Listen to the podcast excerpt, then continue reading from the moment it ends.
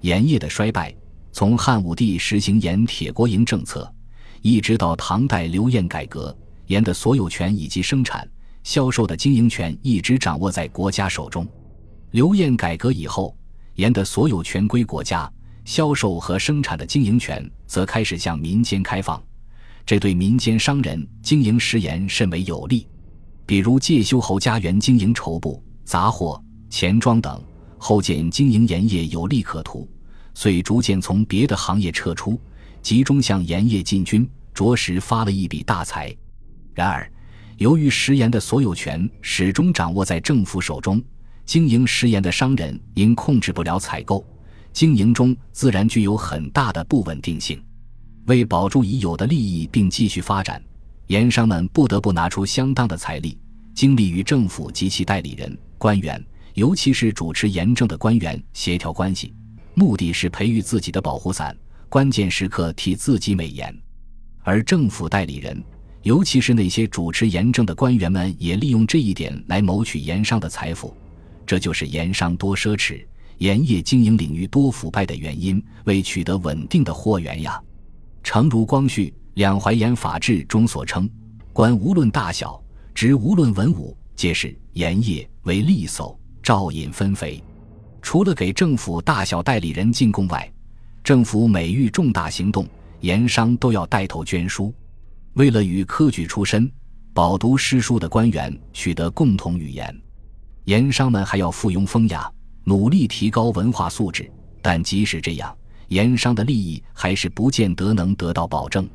原因就在于政府是一个很大的组织，换言之，是一个集团客户。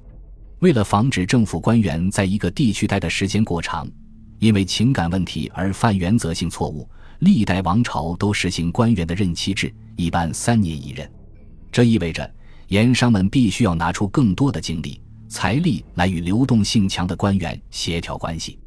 加之天下皆知盐商利后，因此一旦国家有事，社会舆论都希望盐商多多捐书，这自然增加了盐商的成本，导致了盐价的提高。而这反过来又影响了民众的利益，从而引起另一部分与民众联系密切的官员的抨击，要求改革盐政。为了在未来的盐政改革中使自己的利益最大或损失最小，盐商们只好四处活动，这又提高了他的交易成本，从而导致食盐价格进一步上升，更影响了民众利益，以致出现民间发盐乃至食盐走私猖獗的现象。在官盐买不出去的情况下，盐商为保证既得利益，只能进一步提价，从而导致官盐更难销售，也使得食盐走私更加猖獗。在这种情况下，政府自然要对传统盐政做大刀阔斧的改革，其方向就是顺应商品经济发展的规律，引入更大的竞争，目的是把居高不下的食盐销售价格降下来。盐业竞争的加剧。说明盐商传统的高额垄断利润不复存在，这是晋商盐业走下坡路的开始。从十八世纪七十年代开始，两淮盐商之豪富，至今不存十一，其他各省政府相类。至道光初年，各地盐商均呈现出市场丢失、资本时空、财源枯竭、濒于崩溃之景观。道光十年（一八三零年）前后。清政府为整顿盐业，先后在各地盐场废除钢引制，改行票盐法。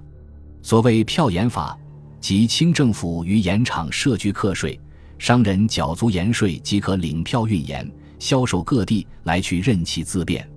废银改票的结果，使传统盐商失去了垄断盐业的特权，由此渐渐失势，最终衰落。盐商本为晋商、徽商之龙头，盐商既衰。徽商从此一蹶不振，而晋商借票号之势，仍得以在全国商界盛极一时。